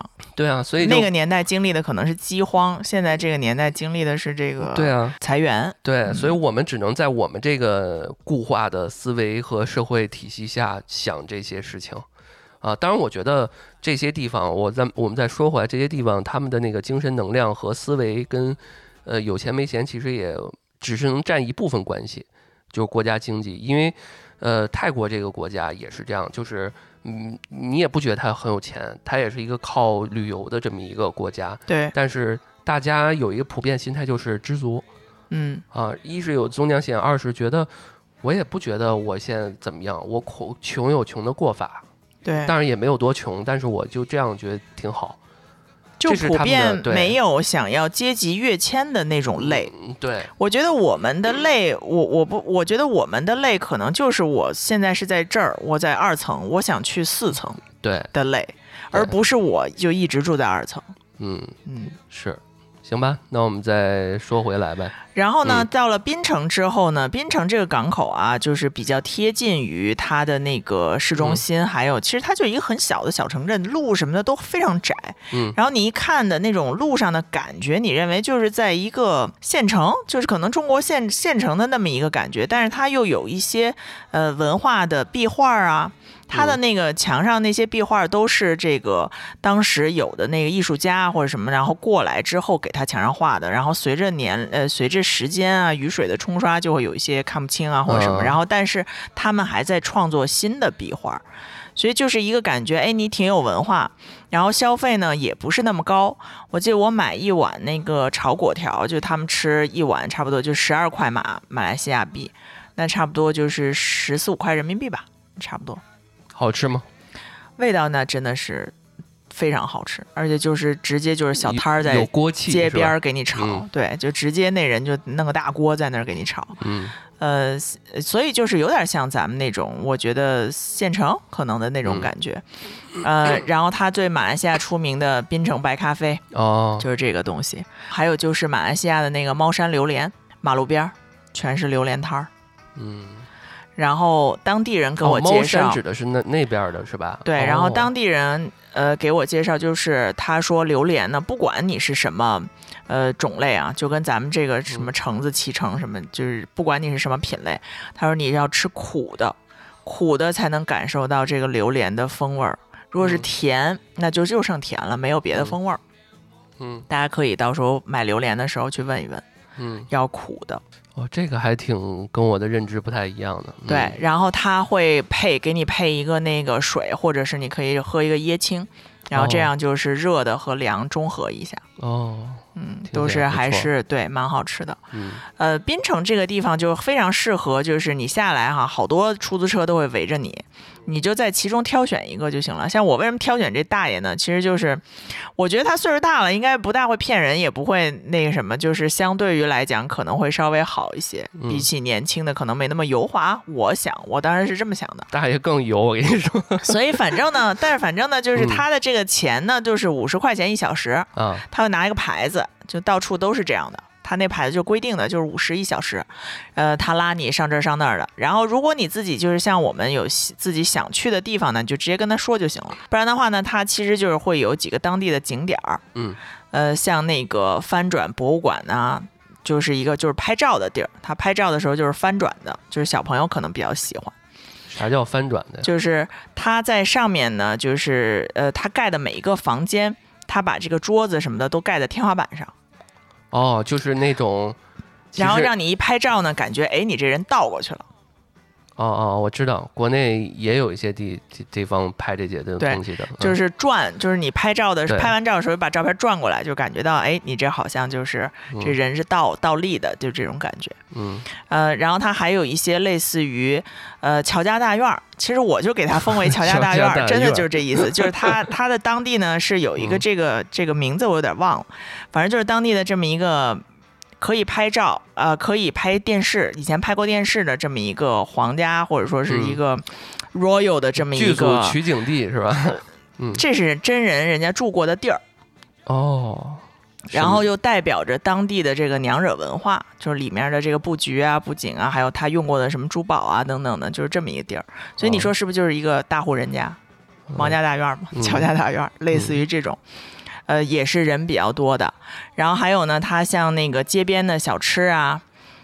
走一走，全都是那个小，就是这种小卖部，不是小卖部，就是全是这种餐车，类似于像餐车哦推出来，然后你吃就在屋里，屋里就是一电扇，哗一转，然后弄几个小板凳就跟王府井儿的那个步行街似的，嗯啊，它就更加的让你感觉到就是接地气一些。嗯嗯，我感觉就是玩一玩，然后体验一下当地的文化，然后花钱也不是很贵，三三杯饮料才五块钱，我们点三杯饮料就才花五块钱马马币，那跟人民币是人民币稍微多一些，可能七八块，嗯嗯，就大概一个三分之一蜜雪冰城的价格吧。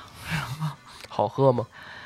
就你就是不是就兑回来它当地对，就是比如嗯。薏米水啊，然后红豆冰啊什么，就是这些当地哦。的这些喝的东西。嗯，龙眼水啊，就是嗯这种东南亚风味儿的，水果对，嗯热带水果。所以我觉得整体的花销，然后我们三个人，呃，吃饭这两餐在马来西亚其实都是二百多块钱，嗯就吃三个人的饭。然后小摊儿的话，你就更甭提了，那就是十几块钱一个人。当地比，就我感觉性价比还是蛮高的，反正至少比我后面经历的新加坡要稍微高一些，好吧？呃，然后第三天呢，我们就辗转来到了普吉岛哈、就是你在回到床上之后，它一开，第二天一睁眼，你就是普吉岛。嗯旅游大岛啊，这可是，嗯普吉岛就有意思了，就是这个船呢没有办法靠岸，因为它肯定是浅滩，这个游轮是开不过去的，它会停在其实就是一个这个呃海的边儿边儿上，然后你的每个人呢是坐小船，他会给你开一个渡一趟轮，一趟小渡轮拉，对，啊一趟一趟把你拉到这个海边，然后我们停船的地方是东巴海滩，就相当于普吉岛一共十几个海滩，这是算比较闹腾的这么一个海滩。哦，哇，简直太热闹了！大早上起来七点啊，没有那么热闹过，我的妈呀！七点已经大家也都已经开，感觉现他们已经玩了俩小时了，哇，真的。然后路边上卖东西的、卖嗯吃的，然后那个 taxi，然后还有这个开小店铺的什么的，就开始就是游客已经嗯下来了嘛，人家得抢第一批客人啊，哦，开车拉你走什么的。然后我们呢也是报观光团，嗯简单观光，然后他就带你就是走几个景点，大概就是去了三四个小时。嗯呃，去了一个当地的就各种神庙，然后嗯中国的神庙，它那个中国庙里面有特别的特别那个八仙过海，前面是一排。然后后面还有其他的就是各路神仙，反正就是哦，还有娘娘庙什么的。然后里面有能写符的，能怎么样的。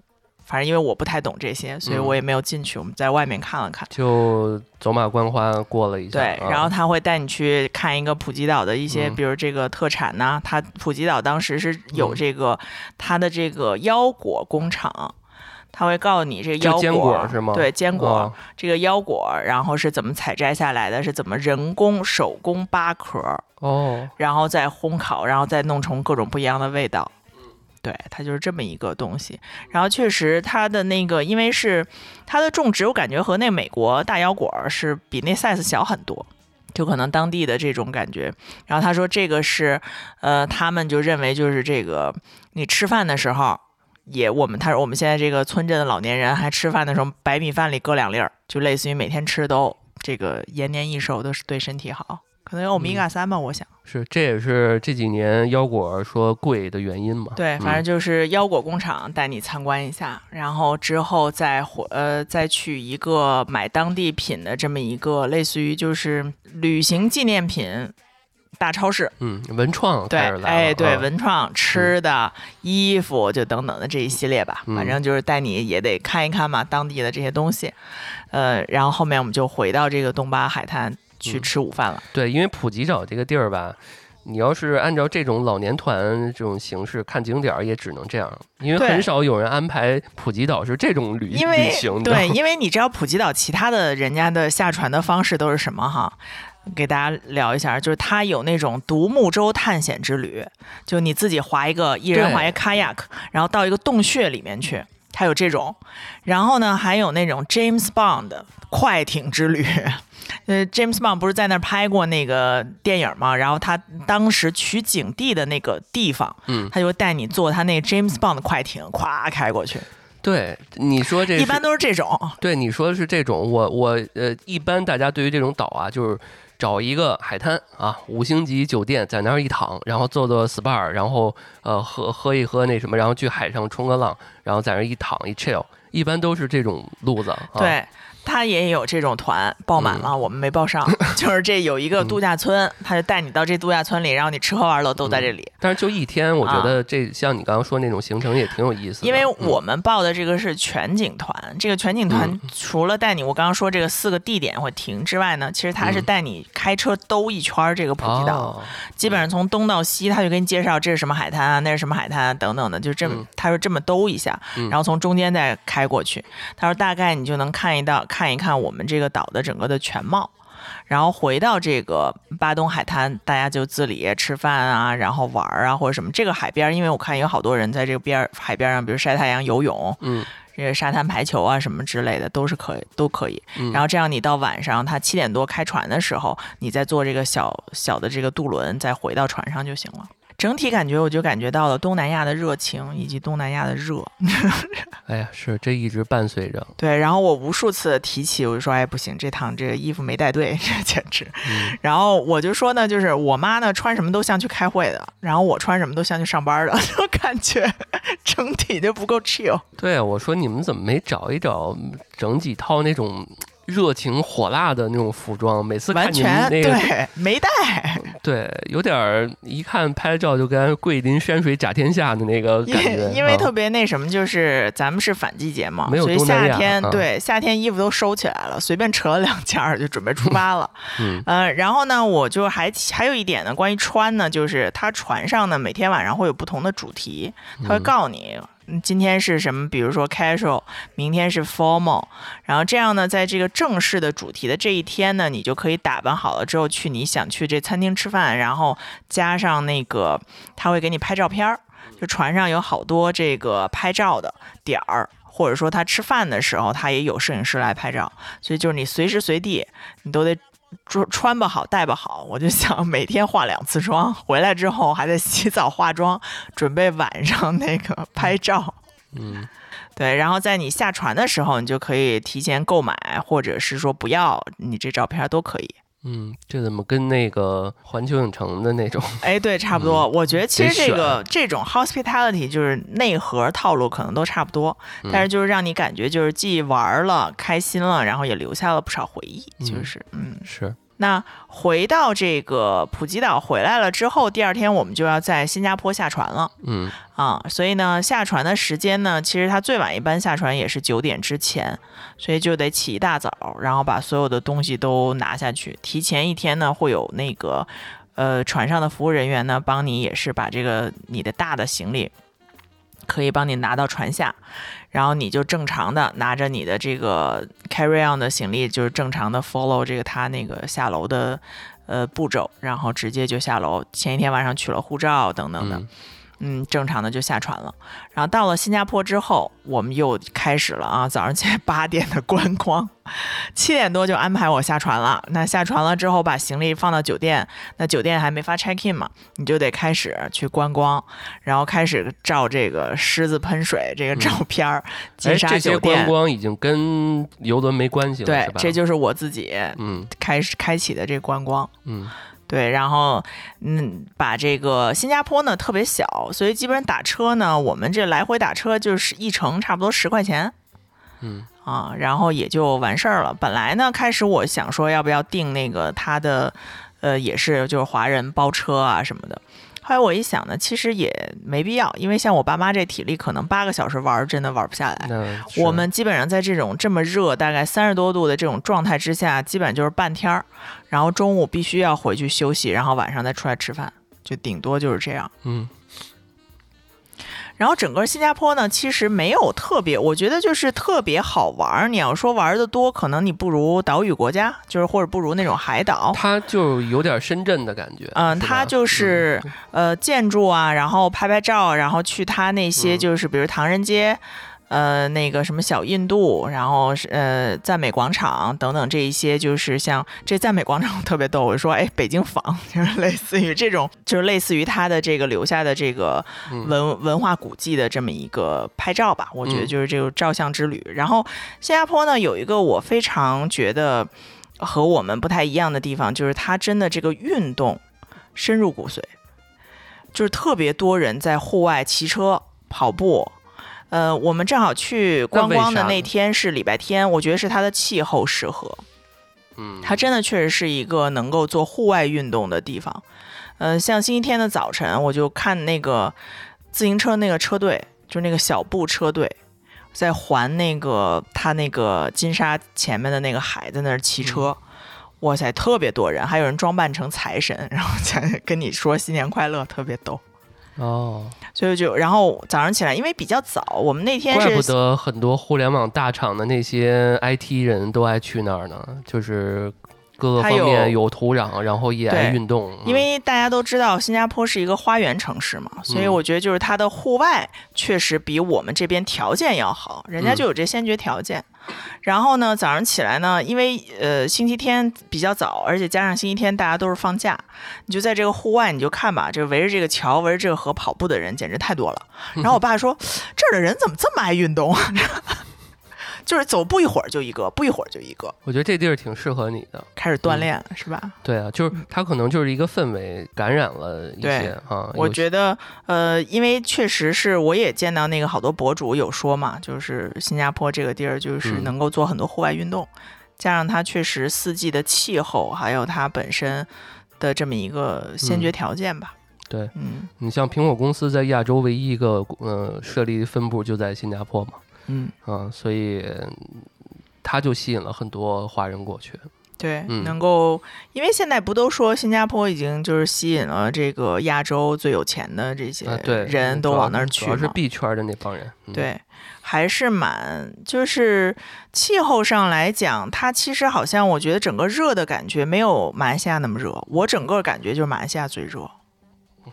我也不知道为什么啊，就是体感。这么看应该泰国也没多热。嗯是可能是因为我们在泰国在外面待的时间短啊啊，热是真热，就哪儿都是真热。但是然后呢，晚上呢，像这种就是天黑了以后，在新加坡你这马路上走一走，哎，这个感觉还是挺不错的，就没有感觉说哎呦很闷呐、或者什么。因为它好多路我记得很宽，然后那些什么公交车什么也都很慢，然后又这个它又有坡上坡下坡那种，看晚霞都还很好看。嗯，它也是一个管控很严格的地方。大家都听过什么口香糖罚钱呐、这口香糖不许带，扔垃圾罚钱啊，嗯然后什么地铁上吃东西、喝水都罚钱啊，就等等的，就是罚出来的，我觉得。然后它呢，就是这个的士车，这 taxi 不像说是我们招手即停，哎，走哪儿就都能停，它必须要在这个 taxi 的站点儿才可以停。然后你打车也是从这个站点儿开始打，就我叫车，它也是这儿。嗯所以就是我感觉整体的管控，然后对于我们这种呃我不知道从哪儿打车的人，就我压根儿，比如说我压根儿就没下这个打车的 app，我就站在这个 taxi 的站上，这一会儿就有车来了，只不过就是等的时间的问题，嗯十分钟二十分钟可能这车就都能来。然后现金的消费也没问题，呃，都是收现金，也不会说找不开什么的。嗯。然后提醒一点，就是新加坡以前它发行过一千块钱面额的纸币，嗯。然后我们在国内换的时候，它是给你这个一千的，但是如果是，但是因为这个票呢比较大，就是如果你是去买东西，比如买个几块钱，然后我想用这一千把它找开，就有点找不开，哦所以在国内那个你换的时候，尽量让他给你一百的或者给你五十的就行了。哦或者哪怕我没带，我就拿个这个人民币去新加坡到了当地我再换，其实也是可以的。所以其实我们就是换的这个钱，当然就有点鸡肋，就是因为在这个交通银行，它当时就没有小面额。嗯，这好多都是这样，就是尽可能的留一张大的，然后呢，其他都换成碎一点。对，还是要啊打散，不然就是没法给这个嗯司机嘛。对，嗯，它也是微信跟支付宝也是可以刷的，然后嗯像的士啊什么的，呃，但不是所有。嗯，他会里有一些牌，好像是跟他那个出租车的公司有关系。嗯，当时那个那个开车的司机是这么跟我们说的，嗯说不是所有的公司都可以刷，嗯，然后呢，有的时候呢能刷过，有时候刷不过。嗯啊，毕竟是一个比较面积比较小的国家嘛，所以这些管控起来也比较方便。对，嗯他就是能管。你像咱们这儿，你要说真的是都都给我弄的士站，我天，那北京这真太太累了。都去买车了啊。对，所以呃，整体上来讲呢，你说像呃新年的时候发那这些公众号发的文章说什么这个新加坡贵啊，或者什么，呃，我觉得贵呢是确实是贵的，因为它没办法，它没有，它很多东西菜也没有，是肉也没有，它都是靠进口的。嗯，马来西亚的呀、印尼的呀、周边的这些，所以呢，就是贵呢，这个没办法。然后呢，还有你说它这个性价比高不高呢？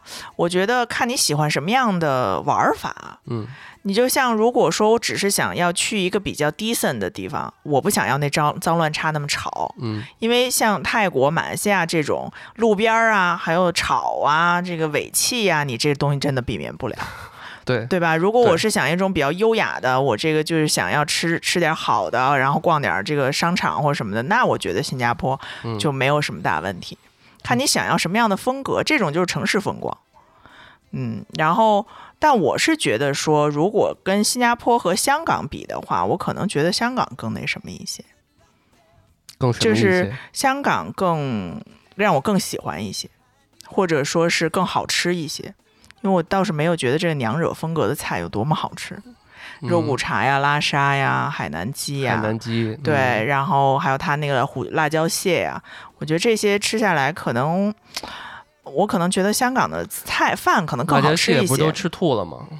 是肉骨茶让我妈吐了，啊 所以我就觉得说，可能那边儿是不是口味就是更贴近我们一些？然后既然是要贵，或者是说要、呃买东西上来讲，可能香港更东西更多一些。嗯因为新加坡毕竟还是小，然后它的品牌或者是说它的东西，让我感觉到说我没有特别想买的那种欲望，因为国内都能买得到，也没有说是哎这东西性价比特便宜啊，或者说是所以它不是一个旅游的国家，就是嗯没有，就是大家都去那儿做生意，或者是在那儿为了一些生意方面的东西在那儿居住而已对啊。所以都是在工作，或者说你喜欢，啊、或者还有好多小孩的教育，嗯，可能这这方面我不太清楚，可能就是去上学的人也多因因为。我有一些朋友去那边全家举呃搬过去，然后一到去想去玩儿，人家还是去日本、去东南亚其他的对对国家啊。，他们新加坡自己也说，就是说，如果要是出去玩的话，他们自己也是东南亚、日韩。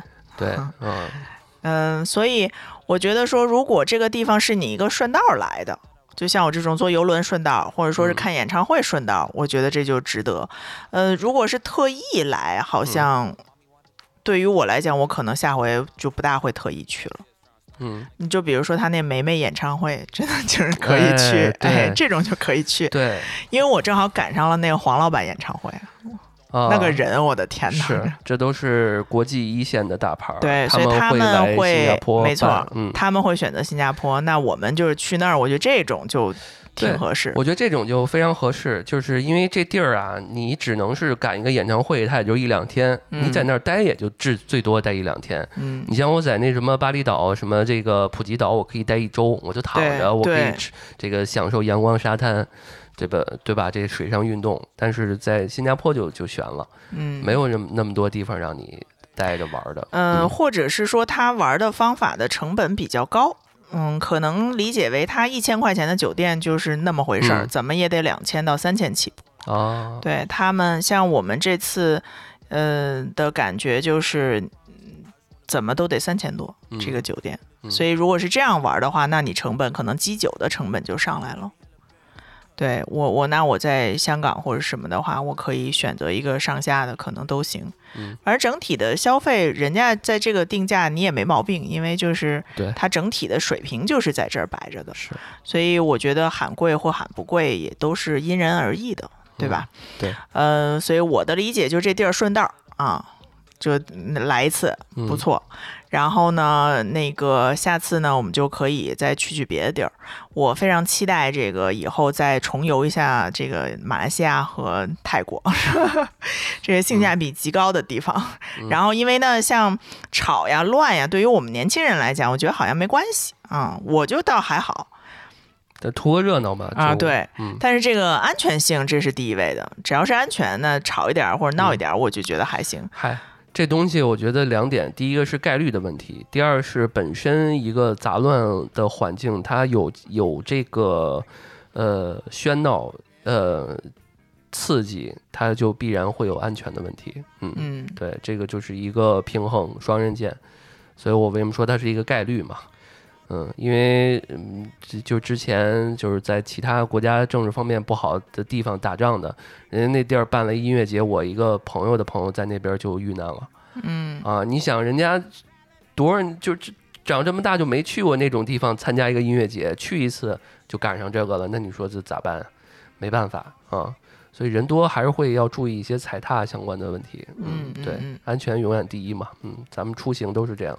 好，那我们今天就给大家介绍到这里，然后嗯这一次呢，就算一个比较完整的这么一个行程介绍了。嗯然后如果呢，听众朋友们呢，对于哪一块儿或者是呃哪一个景点儿有任何的问题，欢迎大家在评论区和我们交流。好，那感谢大家收听这一期的 Yours 有你，我们下期再见，拜拜。拜拜。